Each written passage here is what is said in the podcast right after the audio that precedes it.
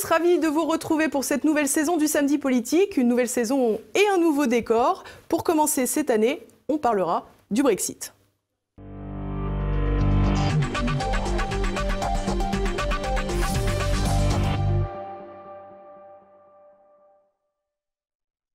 Et à mes côtés aujourd'hui, non pas un, mais deux invités pour commencer. Charles Gave, bonjour monsieur, merci d'être avec nous. Bonjour. Vous êtes économiste, homme d'affaires et président de l'Institut des libertés.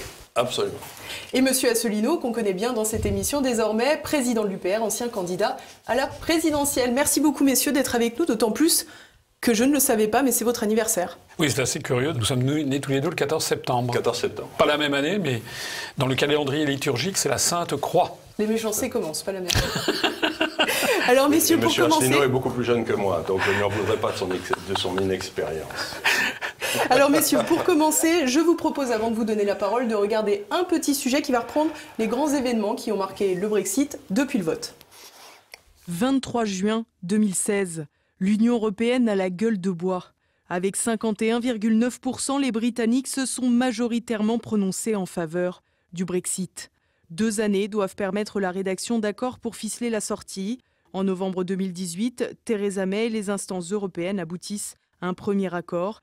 Il est rejeté trois fois par le Parlement britannique. Les principaux points d'achoppement portent sur l'union douanière, mais aussi sur l'avenir de la frontière entre l'Irlande du Nord, britannique, et l'Irlande du Sud, indépendante. Une épineuse question résumée par le terme backstop, visant à éviter le retour d'une frontière entre les territoires. Faute d'accord, le Brexit est finalement reporté au 31 octobre 2019. La Grande-Bretagne participe donc aux élections européennes. Les Tories essuient un lourd revers avec un score qui n'atteint pas les 9%, quand le Brexiteur historique, Nigel Farage, dépasse les 30% avec son jeune parti.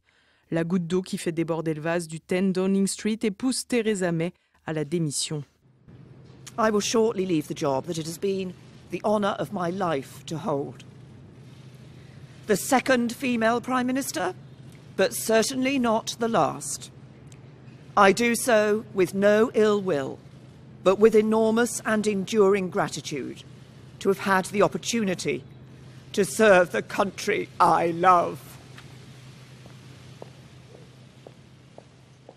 Après une élection au sein du Parti conservateur, c'est l'ancien maire de Londres, Boris Johnson, qui remporte haut la main le poste de Premier ministre avec comme leitmotiv réaliser le Brexit coûte que coûte. Mais c'était sans compter l'opposition des parlementaires, y compris dans son propre camp.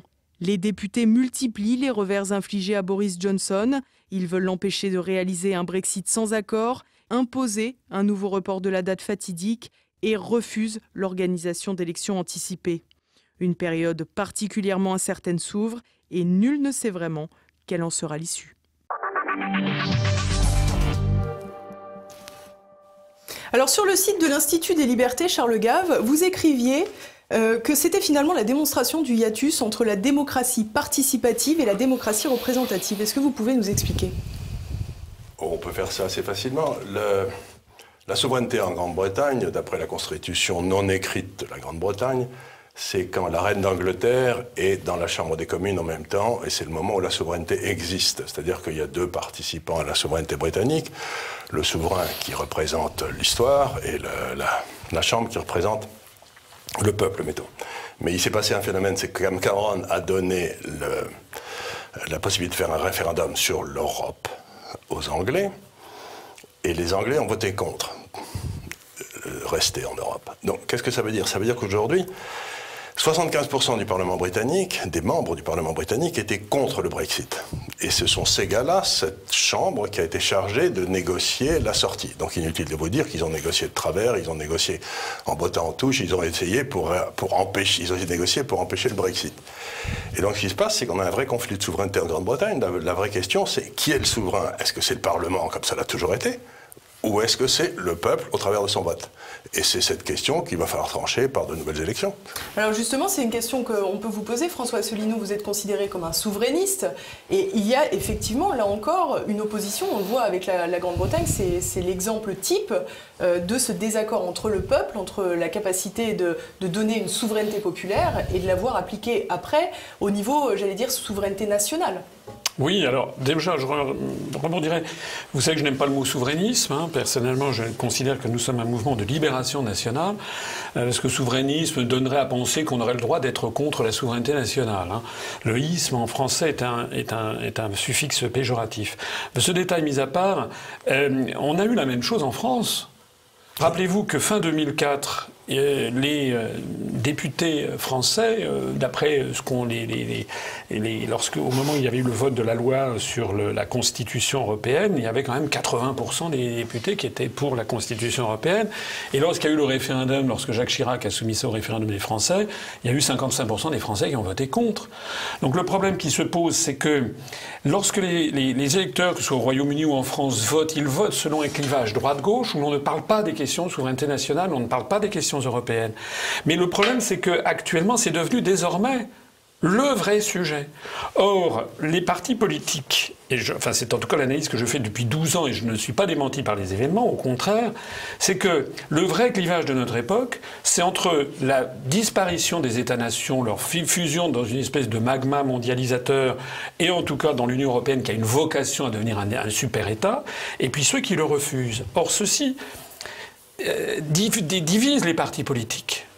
Euh, actuellement, vous avez euh, dans tous les partis politiques, sauf peut-être à, En Marche d'un côté et à l'UPR de l'autre, nous à l'UPR, tout le monde à l'UPR veut sortir de l'Union européenne. C'est là-dessus qu'on s'est créé. En Marche, tout le monde, je pense, est pro-européen. Mais regardez, du Rassemblement national à la France insoumise, en passant par les Républicains, par euh, euh, peut-être, etc., par le Parti communiste, vous avez des gens, parmi les, électeurs, vous avez des gens qui ont des aspirations totalement différentes.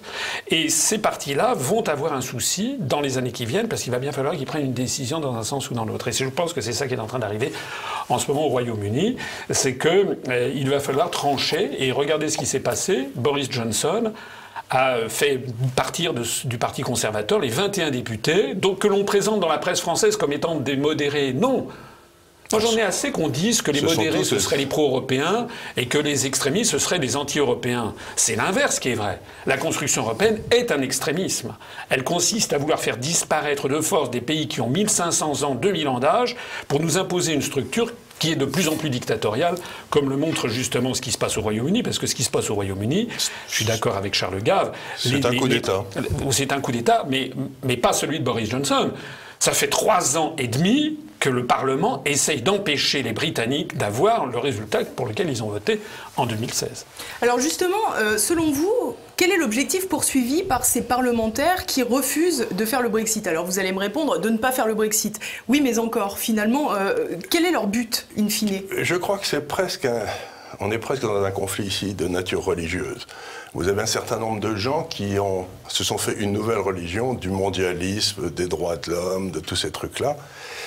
Et puis vous avez ceux qui disent, comme Orban ou des gens comme ça, comme Salvini, qui disent écoutez, non, euh, le seul endroit, comme le disait Jean-Paul II, où une démocratie peut s'exercer, c'est dans une nation. Pourquoi? Parce que dans une nation, vous avez quelque chose qui est, très, qui est assez simple c'est le perdant aux élections accepte d'avoir perdu. Pourquoi? Parce que la fois d'après, il va peut-être pouvoir gagner. Donc la base de la démocratie, c'est j'ai perdu cette fois-ci, mais je regagnerai la fois d'après. Là, vous avez une série de gens qui pensent qu'il y a un certain nombre de domaines où ils ne peuvent pas perdre. Il n'est pas possible pour eux de perdre, comme par exemple sur la construction de l'Europe dont a parlé M. Asselineau. C'est un acte de foi, ça n'est pas un acte de raison. Donc ces braves gens sont là et considèrent que c'est littéralement du domaine du du dogme. du dogme. On n'a pas le droit de mettre en cause la présence réelle dans l'hostie ou j'en sais rien. Oui, c'est des trucs comme ça. C'est du même problème. C'est un problème de nature religieuse. Donc, pour eux, c'est comme si on faisait un énorme péché. C'est comme euh, donc on n'est plus dans le domaine de la rationalité, de la discussion politique. Est-ce que vous préférez la nation ou le ou, le, mondialisme, on est dans un problème, c'est la question ne sera pas posée. C'est-à-dire que vous n'avez pas le droit d'avoir cette opinion. ils, nous refusent notre droit euh, d'avoir une opinion qui est différente. Et je reviens sur quelque chose qui me semble important. C'est que dans tous les pays, vous savez, en Océanie, il y a quelque chose qui est amusant, c'est qu'ils considèrent qu'il y a deux sortes d'hommes. Il y a ceux qui sont les hommes des arbres, c'est-à-dire ceux qui se mettent sous l'arbre et qui attendent que la noix de coco tombe, si vous voyez ce que je veux dire. Et puis, les hommes des bateaux, ceux qui coupent l'arbre, qui font un bateau et qui vont voir si l'île d'à côté est pas mieux. Et donc, partout dans le monde, vous avez les hommes des arbres et les hommes des bateaux. Les hommes des bateaux gèrent notre, nos pays depuis 50 ans. Et ils le font de plus en plus au détriment des hommes des arbres. Et donc, vous avez aujourd'hui, dans tous les pays du monde, vous avez une révolte des hommes des arbres. C'est-à-dire que Trump, c'est les hommes des arbres, le Brexit, c'est les, les, hommes des arbres. Vous avez une vraie révolte des gens qui veulent vivre et mourir là où ils sont nés et qui veulent pas que quelqu'un d'autre peut-être vienne vivre chez eux et leur prenne tout, j'en sais rien. Donc vous avez un vrai problème aujourd'hui on a une division, comme l'a formulé M. Asselineau, entre les hommes des arbres et les hommes des bateaux. C'est, euh, finalement, on a le sentiment que ce n'est pas une crise de, la souveraineté, mais c'est une crise euh, tout simplement de la représentativité. Oui, il y a une crise de la représentativité démocratique, parce qu'effectivement, on parle de démocratie représentative, mais comment se faire représenter par des, par des députés qui n'ont pas été élus sur ces questions? C'est ça le problème. C'est ça le problème. Euh, je suis totalement d'accord avec l'idée qu'on a affaire à une religion à, un phénomène de nature religieuse. C'est un dogme. D'ailleurs, ça se traduit dans le, dans le vocabulaire. On parle d'eurosceptiques ou d'Européens convaincus. c'est les croyants, les non-croyants, oui. finalement. On ne dit pas un franco-sceptique, un germano-sceptique ou un grec convaincu. On est grec, on est allemand, on est français parce que ce sont des faits. Alors que là, on n'est pas dans le domaine des faits, on est dans le domaine du dogme religieux. Voilà, c'est d'ailleurs pas pour rien que les, pays les plus européistes sont les pays de catholiques romains. Alors que les pays protestants, le nord de l'Europe, ont été, justement à partir du, XVIe siècle, se sont rebellés contre euh, le magistère de Rome et ont voulu revenir aux fondamentaux des textes religieux. Protestants, ça veut dire protestare, c'est-à-dire témoigner de l'Évangile. Et euh, euh, c'est pas pour rien que le Royaume-Uni est le premier grand pays à sortir de l'Union européenne, que parmi les pays scandinaves, vous en avez eu, vous en avez deux, l'Islande et la Norvège, qui ont refusé d'entrer dans l'Union européenne. Vous en avez deux autres, qui sont le Danemark et la Suède, qui certes sont entrés dans l'Union européenne, mais ont refusé l'euro. Il n'y en a qu'un seul qui a accepté et l'Union européenne et l'euro, c'est la Finlande, mais qui a une tradition de finlandisation, justement. Et euh, quand on va dans ces pays du nord de l'Europe, plus on va dans les pays du nord de l'Europe, plus on trouve un discours public qui reprend, euh, qui correspond très exactement à ce que l'UPR dit. Sauf que ce qui est tout à fait licite de dire en Islande, en Norvège, en Suède, au Danemark, au Royaume-Uni, en France, je le mesure depuis 12 ans, j'ai affaire effectivement à des gens qui, euh, euh, voilà, c'est une espèce de, et on fulmine une excommunication. Et parfois on parle à des gens, on, le voit bien sur le terrain quand nous on s'adresse à des, à des, des personnes, nous on a des arguments rationnels à l'UPR. Tout le monde me reconnaît. J'ai été celui qui, à part par ma présidentielle, a égrené les articles des traités, etc. Ce sont des arguments rationnels. Mais on se heurte à un moment à quelque chose d'irrationnel. Et au bout d'un certain temps, on trouve beaucoup de gens, même des gens très très éduqués, hein, qui, ne sachant plus quoi nous répondre, disent Oui, mais moi j'ai envie d'y croire. Hmm. Moi, j'ai envie de croire à la construction européenne. Et donc, fermer le banc, il n'y a, plus de, a, plus de, il a plus de discussion possible. On est dans un phénomène qui n'est pas sans rappeler, qui est même très proche, à certains égards, de la construction du socialisme, hein, qui prétendait avoir découvert la loi de, la loi de l'avenir. Du communisme. Oui. Parce que le socialisme, euh, ils, ont tué moins de monde. Ah L'embêtant, c'est que ceux qui croient à des choses rationnelles pensent que vous êtes un méchant. Et à partir du moment où vous êtes un méchant, bah, vous appartenez à un camp de concentration. De toute façon, vous n'avez pas le droit d'être entendu. Hmm. Si vous voulez, il ne faut pas oublier que le pécheur, quand il était excommuné dans l'Église catholique, ben, il n'avait plus accès au sacrement et puis il perdait ses pouvoirs. Il était déchu de tout pouvoir. Le roi de France, s'il était excommunié, c'était fini. Euh, il n'avait plus droit à la communion, c'était fini. Donc, grosso modo, si vous voulez, le but essentiel, c'est d'exclure le non-croyant et on le fait par deux façons la dérision ou la ruine professionnelle, en deuxième cas. Ou les deux en général, c'est l'un après l'autre. Regardez ce qui, est, ce qui, arrive à tous les pauvres gens qui ne qui, ont pas, sont pas d'accord avec les pouvoirs en place. Ben, euh, ils ne sont plus entendus nulle part. Hmm. Ils sont invités nulle part, sauf chez vous. Si je peux me permettre, je, comprends bien euh, cette idée de, religion intouchable au final que serait euh, l'européisme, mais j'ai quand même le sentiment qu'il y a autre chose, il y a des arguments économiques, qu'ils soient d'ailleurs avérés ou non, mais on a le sentiment que finalement, ces députés qui refusent de sortir de l'Union européenne euh, poursuivent aussi des intérêts, des intérêts peut-être privés. D'ailleurs, vous m'avez répondu euh, euh, par téléphone pour le journal de TV Liberté que possiblement il y avait des pots de vin dans les couloirs du Parlement britannique. quels sont les intérêts réels, j'allais dire concrets, au-delà de, l'aspect religieux qu'on peut, qu'on peut voir? Je, vais vous répondre à l'instant. Je voudrais rebondir sur ce que vient de dire à l'instant Charles Gall pour souligner qu'il y a eu en France, de mémoire, à peu près 8 ou 9 rois ou empereurs français qui ont été euh, excommuniés. Mmh. Louis XIV, Napoléon, Henri III, etc. Et ils l'ont toujours, ou quasiment toujours été, parce qu'il voulait défendre la souveraineté nationale. C'est très très intéressant. Pour répondre à votre question, pour répondre à votre votre question, euh, le euh, si vous voulez, il y a Boris Johnson a été handicapé par le fait qu'il avait une majorité d'une voix et qu'il y a un député qui est passé d'un camp à l'autre. Donc il n'a plus objectivement la majorité à la Chambre des communes. Donc ça a été extrêmement théâtralisé. On l'a vu à la télévision, type qui est sorti, vous imaginez, c'est comme quelqu'un, par exemple, à l'Assemblée nationale, euh, qui passerait, je ne sais pas, de, des républicains et qui irait. Euh, Mais c'est comme ça que ça se passe au Parlement britannique ou à la Chambre des Lords, quand quelqu'un n'est pas content, il traverse. C'est vrai. Il traverse, c'est comme ça qu'ils le font. Ils annoncent en traversant l'allée qui sépare la droite de la gauche. Hmm. Donc ça fait partie, c'est pas un théâtre, ça fait partie de la déclaration officielle, je ne suis plus d'accord, je m'en vais. Mais ça a été repris par toutes les télévisions qui étaient là, qui, avaient, qui attendaient certainement l'affaire. Et je pense que tout ceci n'est pas sorti d'un chapeau. Alors moi j'ai émis l'hypothèse que peut-être, peut-être, je n'en sais rien, qu'il y avait certainement des, pots de vin.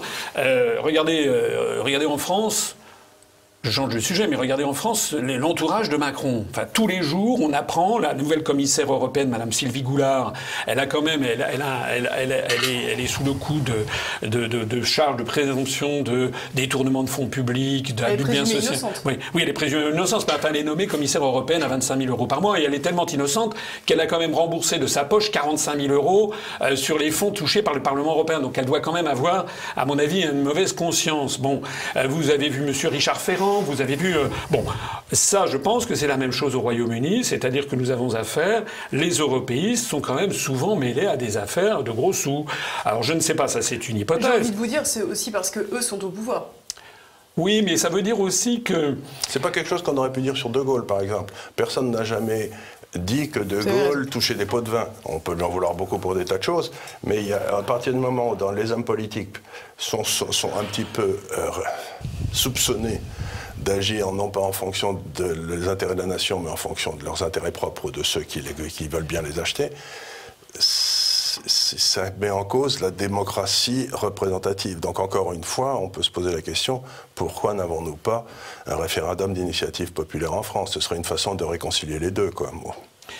Euh, il, y a, il y a une évolution de la construction européenne, j'y reviens, qui rappelle celle de la construction du socialisme en URSS et ailleurs. La fin, à partir de l'ère Brejnev, au début, il y a des gens, des vrais croyants, j'allais dire l'époque Lénine, etc., c'était des vrais croyants. Comme l'époque, euh, j'allais dire, euh, Schumann, Monet, Jacques Delors, c'était, on avait affaire à des vrais croyants. mais maintenant, est-ce qu'on a des vrais croyants? On a plutôt des gens qui sont... Des croyants ou des idéologues?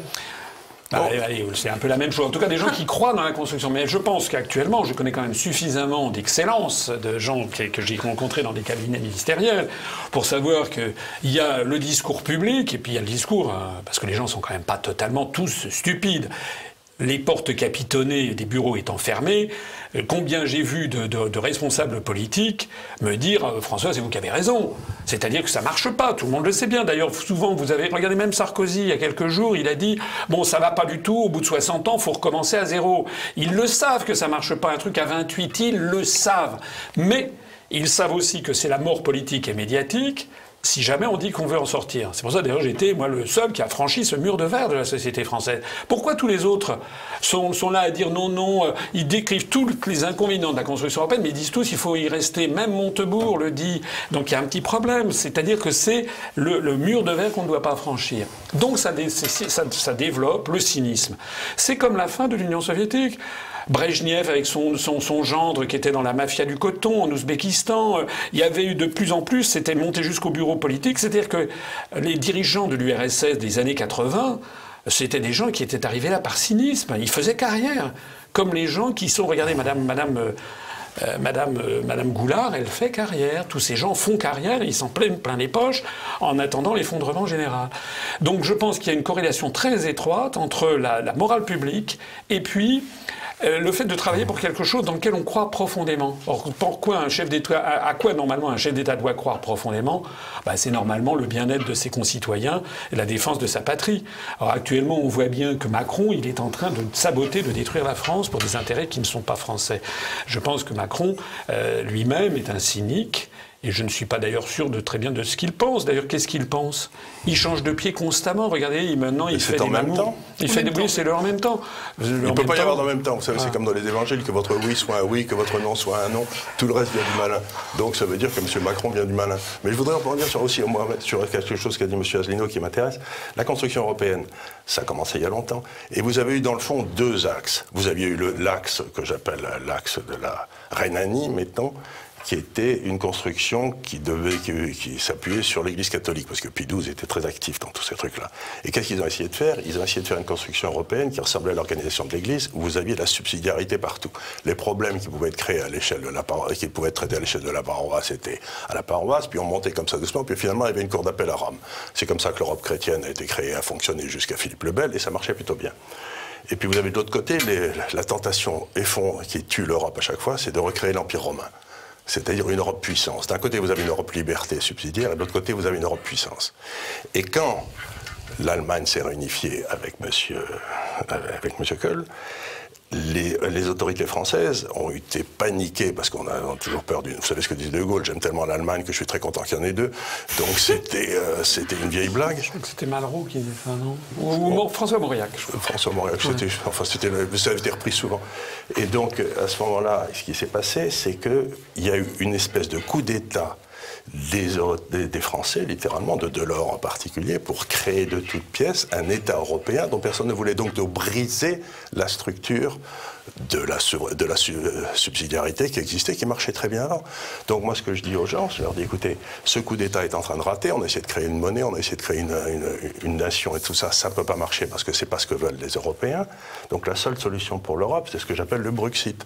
Ce qu'il faut faire, c'est sortir Bruxelles de l'Europe et retourner à ce qu'on avait avant, des discussions entre nations égales et qui permettaient, on, on, arrêtait la pendule à Bruxelles et puis on arrivait toujours à des, compromis crasseux, mais ça marchait bien parce que c'était subsidiaire. Donc ce que j'essaie de dire, c'est qu'il faut bien se rendre compte que les Français, quand Mitterrand est sorti de ses discussions avec Köln, il a mis la main le marché en main à Köln en disant on accepte la, réunification d'Allemagne à condition que vous créiez l'euro. Et il est sorti en disant j'ai cloué les mains de l'Allemagne sur la table de l'euro.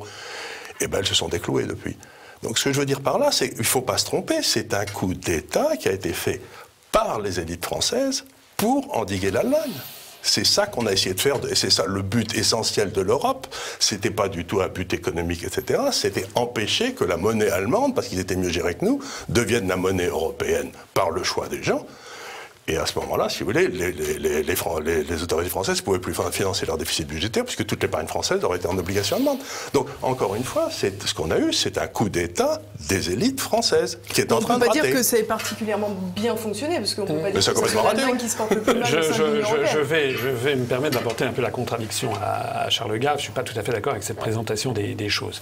Euh, d'abord, le principe même de la construction européenne qui consiste à créer un marché commun, c'est-à-dire en fait agir sur les substructures, euh, est un principe qui est contraire justement au principe de subsidiarité puisqu'il s'agit, c'est le, le, le, modèle du, du comment dirais-je, du Zollverein de Bismarck, c'est ce modèle qui consiste à penser qu'à partir du moment où on va progressivement euh, avoir... Le Zollverein, ils avaient une monnaie commune. Oui. Et ils avaient un État, un état politique commun. mais Donc c'était pas du tout la même chose. Là, c'est chacun, gardait, non, non, mais chacun restait maître de sa monnaie. Pour, la, pour justement l'unification allemande.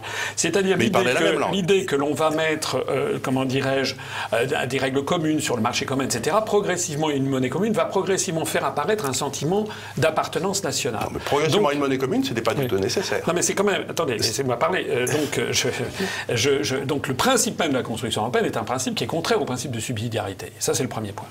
Le deuxième point, c'est que euh, depuis le début, depuis la construction européenne, il y a l'idée, d'abord tout ça s'est toujours passé à Bruxelles, il y a l'idée d'aller vers quelque chose, c'est même le, dans le traité de Rome, c'est une union sans cesse plus étroite des peuples d'Europe. Donc il y a une idée de construction des États-Unis d'Europe. C'est pas pas sorti d'un chapeau.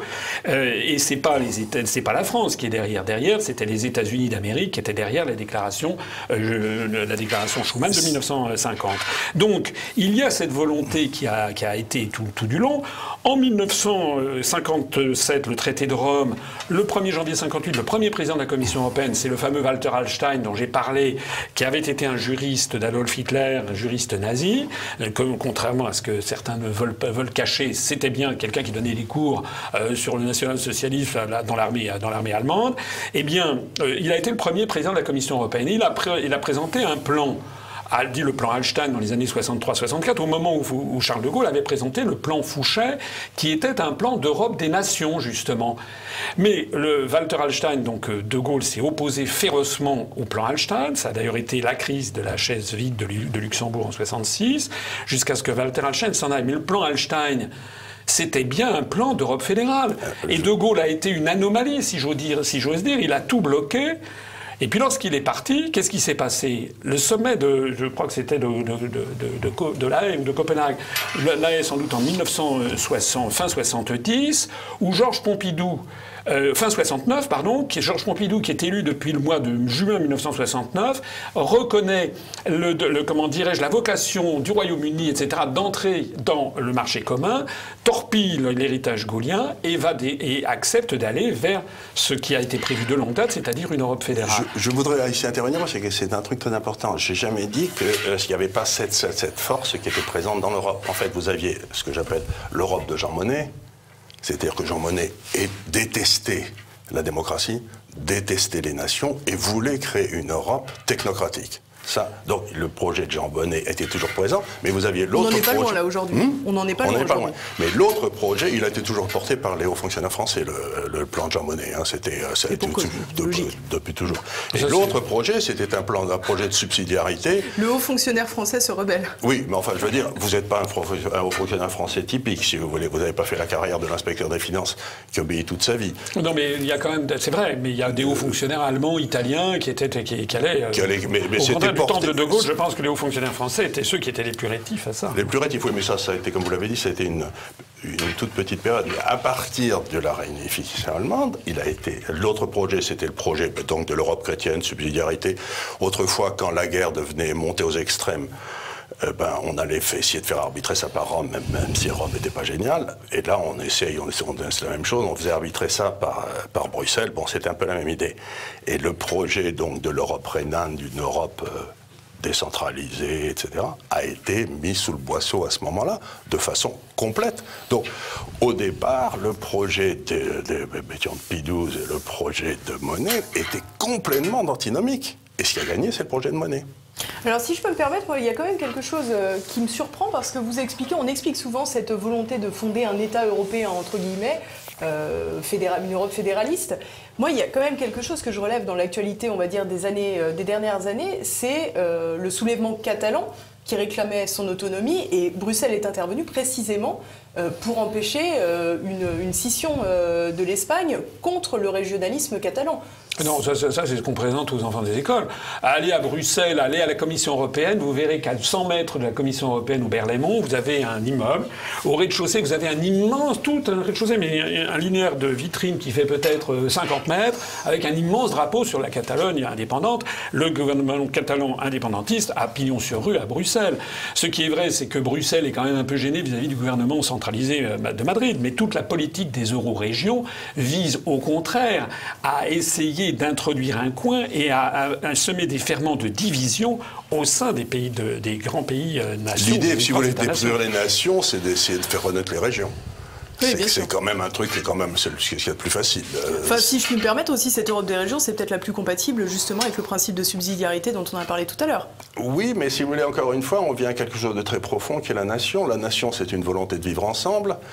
Et ça n'a rien à voir ni avec la langue, ni avec la. C'est l'idée de Renan, si vous voulez. Et euh, euh, il n'y a pas de volonté des Européens de vivre ensemble.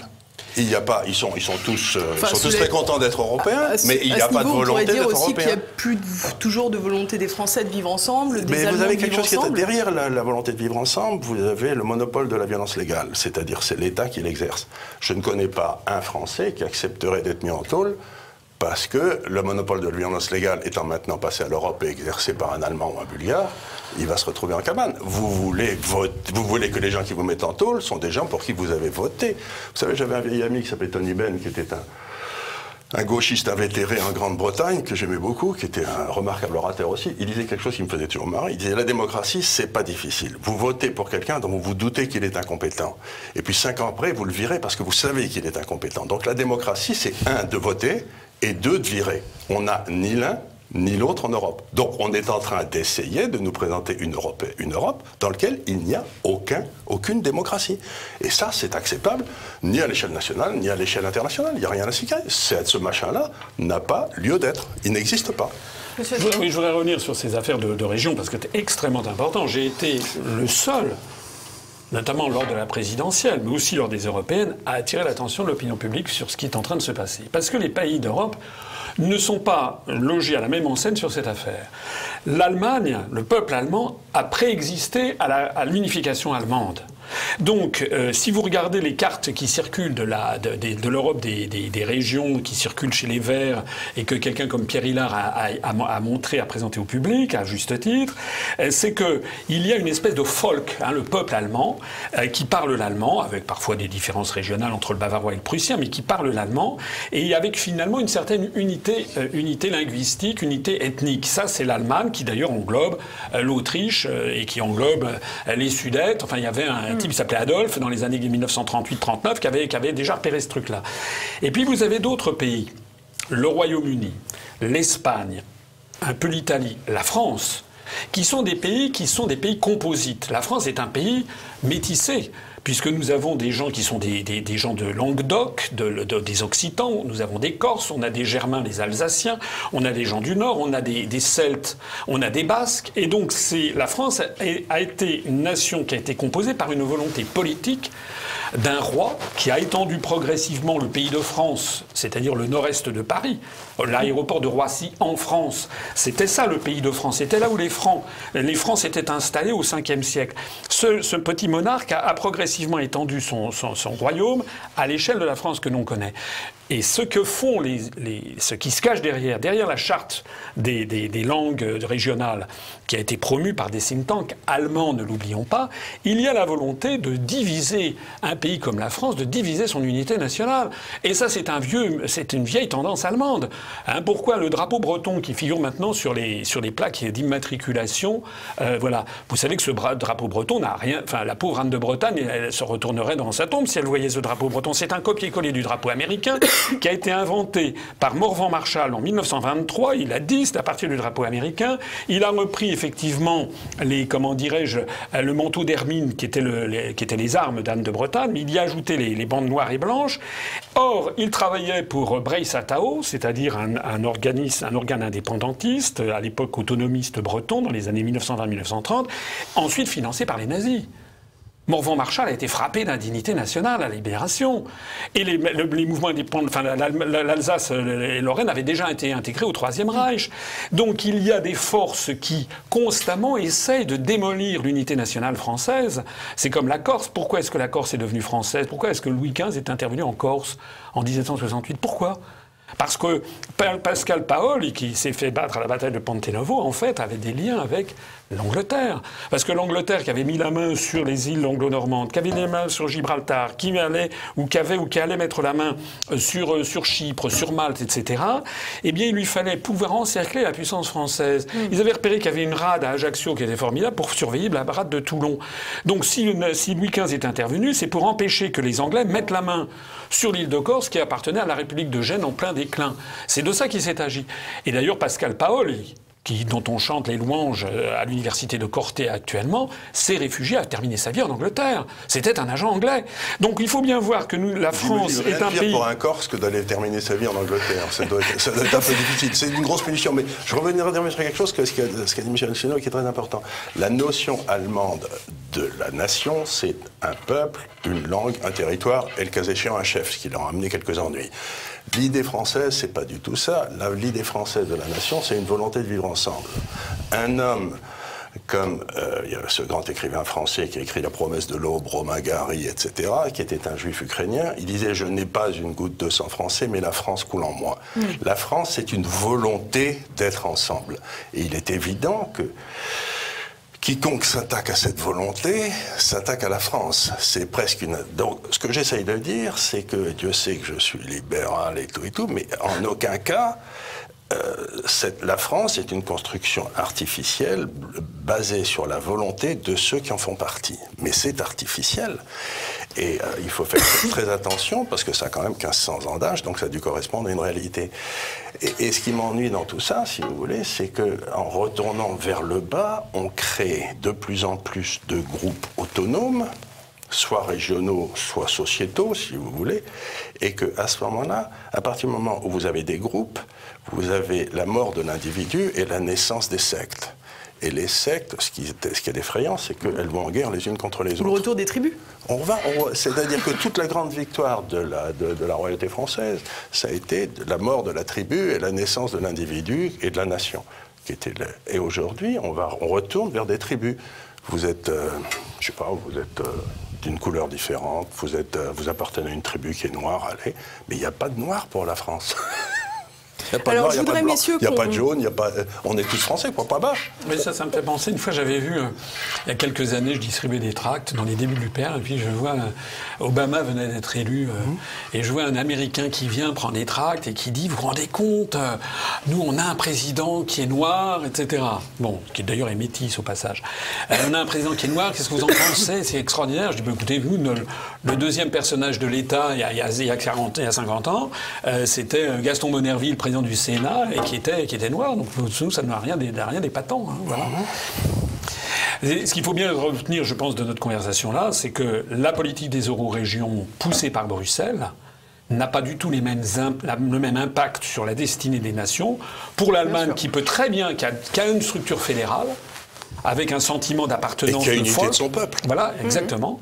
Ça n'a pas du tout la même, même, un peu la même, le même impact là-dessus. Alors qu'en France ou en Espagne ou au Royaume-Uni, ça peut désintégrer des États qui ont 1000 ou 1500 ans d'âge. Il faut donc faire très attention à ça.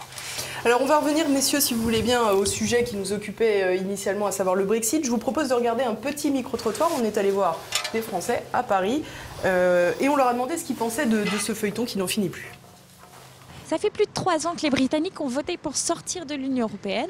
Or, ce n'est toujours pas fait. Qu'est-ce que vous pensez de la situation? Ben, je pense, premièrement, je rappelle qu'il y a eu un référendum et que ce référendum doit être respecté parce que ça a été un vote populaire. C'est complètement crétin. Les Anglais devraient prendre quand même une décision. En plus de ça, ils ont voté pour le Brexit. Ben, il faut qu'ils sortent parce qu'ils nous font du chantage là. Un vote, c'est comment dire, c'est démocratique. Alors si on ne tient pas compte du vote, moi je suis pas, je suis euh, contre le Brexit, mais euh, ce sont les Anglais qui décident. Bah, il faut que ça cesse. Il faut que ça cesse. Ce n'est bon ni pour le Royaume-Uni, ni pour le reste de l'Europe, ni pour le reste du monde. Il faut que ça cesse. Je trouve que déjà, ce n'est pas une très bonne idée euh, qu'ils veuillent se sortir euh, tout simplement de l'Union européenne. Je pense qu'on est, on est, stratégiquement parlant, on est mieux quand on est ensemble, on peut prendre des plus grandes décisions. Est-ce que le peuple, il a tort? Est-ce que le peuple a tort? Tout le peuple, est-ce qu'il a tort? Euh, On peut tromper tout le peuple une partie du temps. On peut tromper une partie du peuple tout le temps, mais pas tout le peuple tout le temps. Bah, ils ont été élus par le peuple, donc euh, ils peuvent que euh, suivre ce que le peuple leur a demandé de, de faire. Enfin, c'est pour ça qu'ils sont légitimement en place. Un politicien, s'il ne respecte pas euh, la volonté du peuple, si j'ose dire, la volonté de ceux des citoyens qui votent, n'a pas de raison d'être. Mais parfois, le peuple aussi se trompe. Hein. Le, peuple aussi. Il a voté aussi pour, pour Hitler, hein. donc il faut faire attention. Le vote d'un peuple c'est prioritaire par rapport au gouvernement. Est-ce que pour débloquer la situation, selon vous, c'est pertinent d'organiser un nouveau vote? Euh, Oui, clairement. Je pense qu'il faut faire un, refaire un vote. Non. Ben non, on s'en tient. Si, si, tous les quatre matins il fallait revoter un Brexit ou un non-Brexit, euh, on s'en sort plus. Ça sert plus à rien de, faire voter les gens. Moi, je pense que s'il y avait d'autres élections, je pense que les, Britanniques changeraient d'avis. Bah non, à partir du moment où il y a eu un vote, euh, après, ce sont des aménagements ou non, mais euh, refaire un vote alors qu'ils ont voté, pourquoi euh, recommencer quoi? Il y a déjà eu un. On ne peut pas multiplier les référendums à, l'infini. Pourquoi? Bah, Je vous pose la question, pourquoi on organiserait un nouveau vote? Le peuple, il a déjà dit non. On veut pas, on veut, on veut, on veut le Brexit. Pourquoi on, va, pourquoi on fait un nouveau vote? Euh, Je ne sais pas comment ça va se finir, mais je pense qu'ils vont sortir. Ils ne vont pas accepter d'assumer les erreurs des Européens. Alors c'est surprenant quand même ces, réponses. Oui, moi, je, ne sais pas si c'est la valeur statistique, mais je m'attendais à ce qu'il y ait plus de, micro-trottoirs de vos, de vos personnes interrogées qui auraient été contre le, contre le Brexit. Parce que quand on écoute les médias français, euh, c'est assez extraordinaire si vous y réfléchissez. Tous les journalistes, tous les médias sont contre le Brexit et euh, caricaturent Boris Johnson comme étant, comme étant le dernier des derniers. Il n'y a jamais une voix qui, prend la défense ni de Boris Johnson ni du, Brexit. Euh, à titre d'anecdote, mais qui n'en est pas tout à fait une, je suis quand même le candidat du Frexit, celui qui a créé un parti depuis 12 ans qui propose le Frexit ça n'aurait pas été mal, je pense, que de temps en temps, un média me dise, vous, qu'est-ce que vous en pensez? Ah, Jamais. je le fais régulièrement. Ah bah, vous, oui. Il y a RT France, il y a TV Liberté, il y a, Radio Tropique, euh, mais il y a quelques voilà, qui, font leur métier de journaliste. Mais en France, c'est monocorde, c'est-à-dire que tout le monde doit dire la même chose. Notez bien d'ailleurs que ce n'est pas la même chose au Royaume-Uni. Au Royaume-Uni, par exemple, sur cette affaire-là, en France, on a dit c'est un coup d'État, la suspension du Parlement. C'est pas une suspension du Parlement. Il a reporté de trois semaines la convocation du nouveau Parlement à la fin à chaque fois au moment où il y a les conventions des partis politiques. Le, le, Parlement est toujours suspendu à ce moment-là. Et la seule chose qu'il a fait, c'est qu'il a mis 4 jours de plus. Donc, ça veut dire parler d'un coup d'État pour 4 jours de plus où les gars sont pas là en train de. Sans compter que la reine a validé, Un coup d'État validé par le chef de l'État, c'est quand même un peu bizarre. Bon. Euh, et puis, euh, euh, le, le, vrai coup d'État, c'est que les parlementaires refusent depuis trois ans et demi d'appliquer le, suffrage, le suffrage universel. C'est-à-dire qu'ils ont, ils ont transformé la question. La question, c'était est-ce que vous voulez être dans l'Europe ou en dehors de l'Europe? Et maintenant, les parlementaires disent la question, c'est est-ce que vous êtes accepté qu'on sorte de l'Europe si on a un accord? Mais le si on a un accord, ça n'a jamais été accepté ni par le peuple ni contre le peuple. Je veux dire par là, ils ont rajouté un codicile au vote du peuple et ils disent nous, on veut, on veut pas sortir sans accord. Mais ça n'était pas dans le truc. C'est là où est le coup d'État, c'est qu'ils ont pris sur eux de changer la question et de changer la réponse à la question. Justement, euh, dans l'actualité, je, me permets, Monsieur Asselineau, dans l'actualité, euh, ces jours-ci, on a vu apparaître ce fameux rapport qu'ils appellent Yellowhammer, le marteau jaune, où euh, il dresse finalement toutes les conséquences négatives euh, en cas de Brexit sans accord, alors euh, ça passe euh, par la sécurité, par l'aspect sanitaire avec un blocage des médicaments, les routes seraient bloquées, enfin c'est quand même un peu apocalyptique. Oui, c'est ce que, ce que les, les, les, Brexiters avaient appelé Project Fear, c'est-à-dire agiter des peurs millénaristes ou apocalyptiques pour faire peur aux gens. Toutes ces peurs tout ce qui avait été dit avant le référendum. Je rappelle que Madame Lagarde, euh, qui, euh, qui euh, fait partie, c'est le même genre que, Sylvie Goulard, hein, toute cette bande, Madame Lagarde avait annoncé, elle était à la tête du FMI, que si jamais les Britanniques votaient en faveur du Brexit, dans les semaines qui allaient suivre, elle craignait une immense crise financière.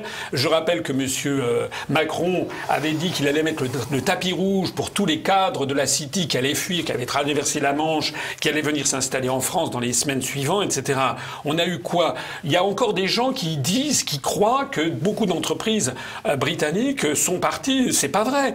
Il y a eu, il y a eu euh, aux dernières nouvelles, il y avait une étude de Financial Times l'été dernier qui avait relevé, après avoir fait une étude minutieuse à la City, qu'il y avait peut-être quelques centaines d'emplois qui allaient être transférés. On est loin des centaines de milliers d'emplois qui allaient être transférés. Il faut dire aussi quelque chose sur l'Angleterre. Le taux de chômage est au plus bas. Le taux d'emploi, jamais il y a eu autant d'Anglais qui ont travaillé en Angleterre. L'inflation est très basse. Le, PIB a baissé. Le, PIB, il a baissé pendant un trimestre, mais vous savez, il va être révisé dans un an ou deux. Les autorités statistiques sont suffisamment malines pour faire sortir une baisse du PIB juste avant un vote, si vous voulez. C'est pas. Et la livre a chuté aussi. Ben, la livre a chuté. Et alors, qu'est-ce que ça peut foutre? La livre, c'est un prix comme un autre. Elle, remontera quand les. Euh, s'il y a une chose dont je suis certaine, si vous voulez, c'est qu'il vaut mieux faire des voitures aujourd'hui en Italie, en, en Angleterre, qu'en Italie, parce que comme euh, ça coûte 20% de moins de le faire. Et en plus, cette histoire de la livre qui a chuté, ça me fait toujours un peu rire. Parce que tous les jours, les Français, les journaux français, les médias, dont chacun connaît l'objectivité, vous expliquent que la livre s'est effondrée. Vous regardez une graphique à long terme de la livre, sur l'euro, Bon, il est, il a, des moments où il était cher, des moments où il était bas, des moments où il était cher, des moments où il était bas, et là il est plutôt bas. Mais il n'y a pas eu un effondrement. Mm. Euh, on n'a pas perdu 50% sur la moyenne des 30 dernières années, rien du tout. On est à la moyenne des 30 dernières années. Donc encore une fois, il faut faire attention. Ce qui est embêtant, c'est le, le côté prédicateur des jour, de, de la presse aujourd'hui. Ce qui me, fa, ce qui me a un côté prophétie autoréalisatrice aussi, mais elle n'est pas autoréalisatrice. L'idée, si vous voulez, sans vouloir vous faire de peine, mais si vous êtes un entrepreneur, si le livre baisse, qu'est-ce qui se passe? Les entrepreneurs gagnent plus d'argent, et ce que j'appelle les rentiers, c'est-à-dire ceux qui ont des obligations d'État, et les fonctionnaires gagnent moins d'argent. C'est pas la fin du monde, parce que si les entrepreneurs gagnent de l'argent, ils vont avoir des profits en hausse, ils vont pouvoir embaucher. Par contre, regardez ce qui se passe en France. Comme les rentiers, avec l'euro, se font plein de pognon depuis euh, 30 ans, là, il valait beaucoup mieux avoir une obligation française depuis 30 ans qu'une action française, comme le, franc français est très haut, les rentiers gagnent plein de pognon et les entrepreneurs font tous faillite. Et le chômage passe au travers du toit. Donc je ne comprends pas cette obsession qu'ont les Français sur le taux de change. Le taux de change, c'est un prix comme un autre. Si on est bien géré, il monte. Si on est mal géré, il baisse. Et il n'y a aucun problème. La France a 70% de fonctionnaires de plus que l'Allemagne pour 10 000 habitants. Moi, j'en ai rien à foutre. C'est un choix de politique qu'ont fait les Français. C'est leur choix. Mais qui paye les fonctionnaires? Bah, c'est les gars qui travaillent dans le secteur privé. Puisque c'est. Bon, sans vouloir faire de peine à personne. Donc, si c'est les gars qui travaillent dans le secteur privé, ça veut dire que le jockey français, il pèse 80 kilos, tandis que le jockey allemand, il pèse 35. Bon, ben, les Allemands ont tendance à gagner la course.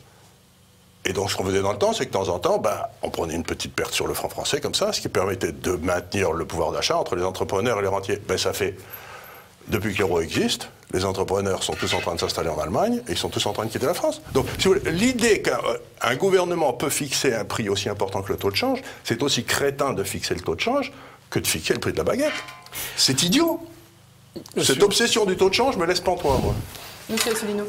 Pour être simple, je dirais simplement que les médias, effectivement, disent que la livre sterling s'effondre, s'effondre. Bon, elle a perdu, je crois, depuis le référendum, quelque chose comme à peu près 5 à 10 euh, par, rapport, euh, par rapport à l'euro. Pourquoi les médias français ne rappellent pas au peuple français qu'en en 2000, 2008, euh, un euro valait 1,65 il en vaut 1,11 aujourd'hui?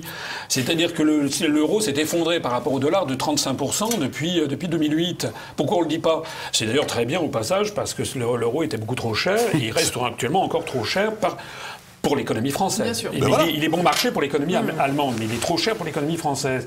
Mais je voudrais revenir sur un... Moi, vous savez, il faut avoir des idées simples hein, sur ces questions. Si le Brexit était une catastrophe, les européistes devraient dire mais allez-y, sortez. Comme ça, ils se frotteraient les mains et puis ensuite, les peuples d'Europe verraient que lorsque le Royaume-Uni sera sorti du Brexit, ils verraient en effet l'effondrement général et tous les peuples d'un seul coup, plus personne, ça tuerait tous les, tous les partis qui veulent sortir. Il faut être logique. Or, pourquoi ils mettent des bâtons dans les roues? C'est parce qu'ils ont très peur de ce qui va se passer. Ce qui va se passer, c'est que ça va très bien se passer. Et qu'au bout d'un an ou deux, l'Angleterre déjà va avoir le fardeau en moins des financements européens. Ils vont récupérer 10 milliards d'euros. Hein, qui vont pouvoir réinjecter ou soit diminuer les, impôts, soit réinjecter dans l'économie euh, dans l'économie anglaise. Ils vont décider de leurs propres euh, de leurs propres normes, de leur propre législation. Ils vont faire, ils l'ont d'ailleurs déjà fait, ils ont signé des accords de libre échange avec la planète entière. Ils vont se rouvrir sur le monde. Ils vont pouvoir avoir une diplomatie qui ne soit pas imposée par Bruxelles, etc. Donc euh, il y a, d'ailleurs eu, vous vous rappelez, c'était il y a à peu près un mois, c'était en plein mois d'août. Il y a un journaliste vedette de la suisse euh, qui, euh, avait, qui a fait un message Twitter qu'on avait relayé sur notre site et qui a dit qu'il avait vu euh, un diplomate dans une des instances onusiennes, alors je ne sais pas si c'était à l'OMC, enfin une des instances onusiennes qui est à, Genève. qui est à, qui est à Genève, et un diplomate de haut rang d'un grand pays d'Europe qui lui avait dit en confidence que le, ce qu'il craignait le plus, c'est que le Brexit se passe et qu'il se passe bien. C'est ça leur, leur crainte. Alors moi je dis chiche, allons-y et, faisons. Et je voudrais ici dire, j'en profite pour dire quelque chose. Euh, actuellement, il y a une espèce de blocage absolument institutionnel et extraordinaire. Nous, on a lancé un appel à soutenir le gouvernement français. Ça va peut-être vous paraître bizarre, mais pourquoi? Parce que vous avez peut-être vu qu'il y a quelques jours, Le Drian, ministre des Affaires étrangères, a dit que dans les circonstances actuelles, la France s'opposerait à un report du Brexit. Nous, on, on dit que tout le monde doit soutenir, pour une fois, Macron et Le Drian, il faut que la France mette son veto, puisque pour qu'il y ait le report du Brexit, il faut qu'il y ait l'unanimité des États membres. Et si la France met son veto, la loi scélérate qui a été voté par le Parlement, par, les travaillistes et puis des gens qui imposent au gouvernement de, comment dire, c'est incroyable. On n'a jamais vu, moi je ne sais même pas si ça existe en France, une loi qui impose au gouvernement dans une négociation. C'est anticonstitutionnel. Hein. Voilà. Normalement, ça devrait être. Eh bien, cette loi, elle tombe, puisque s'il y a un veto, si les, si les autres pays de l'Union européenne ne sont pas d'accord, eh bien, il ne peut pas y avoir de report. Et à ce moment-là, Boris Johnson, il lui suffit d'une seule chose, ne rien faire. Puisque la loi britannique a prévu... Ils la loi... aussi promulgué une autre loi pour l'empêcher de sortir sans accord. Oui, mais... Euh, si, les autres le refusent. Si, l'autre partie dit maintenant les négociations sont finies, on arrête. Et, Boris Johnson est allé voir, je crois, hier ou avant-hier, Orban, pour lui demander de poser son veto. Voilà. Exactement. Il suffit qu'il y ait deux, trois pays qui posent le veto et, et Boris Johnson n'a plus rien à faire. Ce serait intéressant d'ailleurs de voir si Victor Orban le fait. Ce que, je, suis certain, c'est connaissant le caractère des gens qui nous gouvernent, la France ne le fera pas. Hmm. Oui, c'est pour ça qu'on va se coucher devant l'Allemagne. C'est pour ça qu'on a fait. Elle, est tellement pressée de se coucher devant l'Allemagne que. Alors, on le fera peut-être, mais sûrement pas les Français. Macron Parfois, je ne comprends pas très bien. Pourtant, il est l'inspection des finances, je le connais un petit peu, je ne comprends pas. Macron, déjà, lors du premier report du Brexit, il s'était opposé. Sauf que Mme Merkel avait dit non. Pourquoi d'ailleurs Mme Merkel avait dit non? Parce qu'il y a des intérêts très importants entre l'Allemagne et l'Angleterre, avec des pièces détachées automobiles. Puis les Allemands vendent énormément de, voitures de luxe à l'Angleterre, etc. Mme Merkel avait dit non. Et, et donc, Macron s'était couché.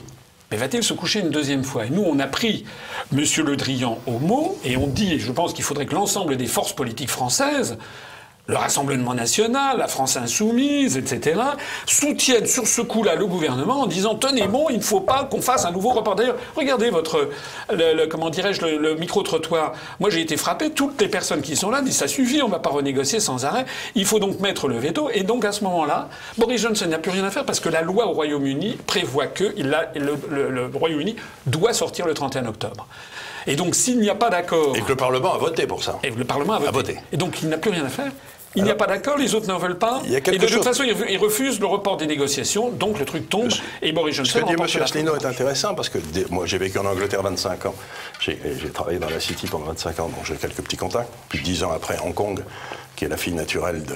Et qui veut racheter la City d'ailleurs. Qui veut racheter la City, ce qui est parfaitement logique dans la stratégie chinoise, mais ça, ça sera un autre, un autre débat. Mais il y a quelque chose qui est tout à fait évident, c'est que dès que le, référendum a lieu, j'ai écrit un papier pour tous mes clients en disant le but de la Commission européenne de Bruxelles de M. Barnier, ça va être que les négociations n'aboutissent pas et que ça se passe aussi mal que possible. Parce que, comme le fort bien dit M. Assino, si ça se passait bien, si on leur faisait un bon accord, les Italiens seraient sortis la semaine suivante. Bien sûr. Sans parler des Suédois qui suivraient les Anglais, sans parler des Irlandais qui se barreraient à toute allure. Parce que s'il n'y avait pas.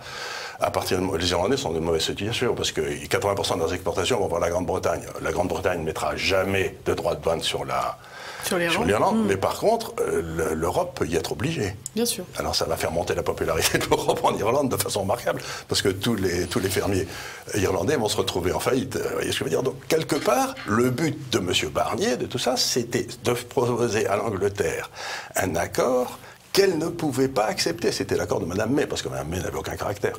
Mais euh, donc le but de toute l'administration française et de l'administration euh, de Bruxelles, c'était d'être sûr que ça se passe aussi mal que possible. Et qu'il fallait ou que l'Angleterre se couche, ou que ça se passe aussi mal que possible. Eh bien, ils ont très bien manœuvré.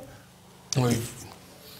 Non, je pense que de toute façon. Wait En tout cas, je voudrais revenir peut-être pour, pour, les, pour les, les, les, auditeurs.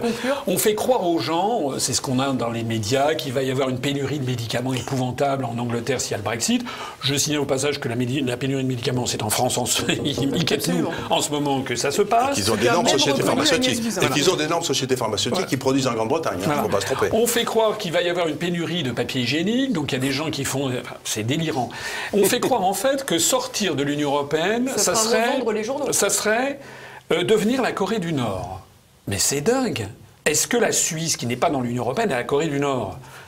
Est-ce que vous croyez vraiment J'ai vu, sur un, fil de discussion, là, j'avais participé à je ne sais plus quel débat, j'ai vu quelqu'un sur un fil de discussion qui était alors un européiste, euh, grand ils adorent l'Europe, sauf que lorsque quelqu'un veut sortir de la secte, d'un seul coup, il s'agit de leur taper dessus, parce que au passage, l'Union européenne est en train de montrer que c'est une secte ou une mafia. Vous savez que c'est très difficile de sortir d'une mafia ou d'une secte. Donc ils essaient de l'empêcher, et j'ai vu qu'il y avait un internaute qui disait on n'a qu'à mettre des droits de, de douane de 1000% sur les produits britanniques. Ah bon?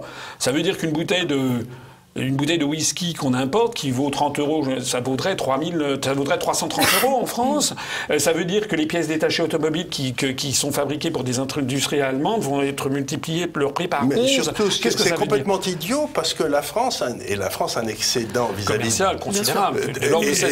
L'Allemagne a un excédent extérieur avec l'Angleterre. L'Angleterre a un déficit d'à peu près 70 et 80 milliards de sterling par an. Ça veut dire qu'on achète à l'Angleterre. Euh, on vend en Angleterre 70 milliards de plus qu'on ne lui achète. Donc si on met des droits de douane sur les produits anglais, ils vont dire, mais vous inquiétez pas, maintenant on va vous mettre des droits de douane sur les voitures allemandes, et où on n'a pas besoin de mettre des droits, on dit qu'elles sont, elles sont polluées et que de toute façon les Allemands ne respectent pas les consignes de sécurité données par l'Europe avec diesel, etc. Donc on va acheter que des voitures japonaises et coréennes. Ben vous pouvez fermer Wolfsburg, vous pouvez fermer Francfort, vous pouvez fermer Munich, les, les usines auto-allemandes, enfin, Donc ce que les gens ne comprennent pas, c'est que la, la Grande-Bretagne a un énorme déficit vis-à-vis de nous. Si vous avez un très très gros client qui menace de vous en aller, vous êtes très très très gentil avec lui, non? Eh bien, on fait exactement le contraire. On fait tout pour les dégoûter. On fait croire, mais en réalité, lorsque le Brexit aura lieu, vous allez voir. On en reparle deux, trois mois après, vous verrez. vous verrez toutes les usines qui vont s'établir en Angleterre parce que c'est 20% moins cher qu'en France. Bien sûr. Et puis, il y, a aussi, il y a aussi un point que je crois important, c'est que. Et après, on arrête. oh ben non. Oh ben si, quand même. on pourrait parler toute la journée. Hein. C'est très. Non, le, euh, soit dit en passant, ce genre d'émission, c'est un scandale que ça n'ait pas lieu sur les très grands médias nationaux. On n'y a jamais ça. Il n'y a que des, télévisions comme RT France, comme vous, qui organisent des débats où les gens font des choses un peu approfondies. Enfin, les, grandes télévisions. Qui parlent de ce qu'ils connaissent. Voilà. Mais c'est incroyable que des débats approfondis n'aient jamais lieu sur TF1, sur France 2, sur BFM TV. Enfin bref. Euh, quand je dis des débats approfondis, c'est des débats avec des gens qui, ont, qui pensent autrement. Mais je voudrais dire quelque chose que je crois profondément vrai, c'est que le jour où le Royaume-Uni va sortir du Royaume-Uni, de l'Union européenne, les Britanniques, d'un seul coup, vont retrouver ce que c'est que la liberté. Je ne saurais plus d'accord. Voilà. C'est un phénomène de libération. Hmm le jour où les Français feront le Frexit, les jours d'un seul coup, ils s'apercevront que c'est plus la Banque centrale européenne à Francfort qui fixe les, taux d'intérêt. Ce n'est plus la Commission européenne à Bruxelles euh, qui euh, donne les, euh, qui, fixe 80-90% de nos, de nos lois. Ce n'est plus Washington qui, par l'intermédiaire de l'OTAN, nous impose une politique étrangère et de défense. Les Français, quand ils vont découvrir que lorsqu'ils votent à droite, ils auront une politique de droite, et quand ils votent à gauche, ils ont une politique de gauche, qu'ils auront retrouvé leur souveraineté et leur indépendance nationale, vous verrez ce qui se passera. C'est d'un seul coup, on redonnera. C'est exactement la sortie du communisme. Hein. C'est-à-dire ça a été, il y a, eu un, il y a eu un, mais regardez maintenant où en est la Russie en pleine ascension parce que les, les Russes reprennent goût à la liberté et c'est eux qui défendent, qui décident de leur avenir collectif et du futur de leurs enfants et de leurs petits enfants. Eh bien, ce sera le, le mot de la fin. Je vous remercie beaucoup, messieurs, d'avoir euh, essayer ce nouveau plateau. Je vous remercie. Je vous remercie à tous de nous avoir suivis. N'oubliez pas, ça, ça n'a pas changé. C'est comme l'année dernière. Vous likez, vous commentez, vous partagez cette émission. Vous dites ce que vous en avez pensé et je vous retrouve la semaine prochaine.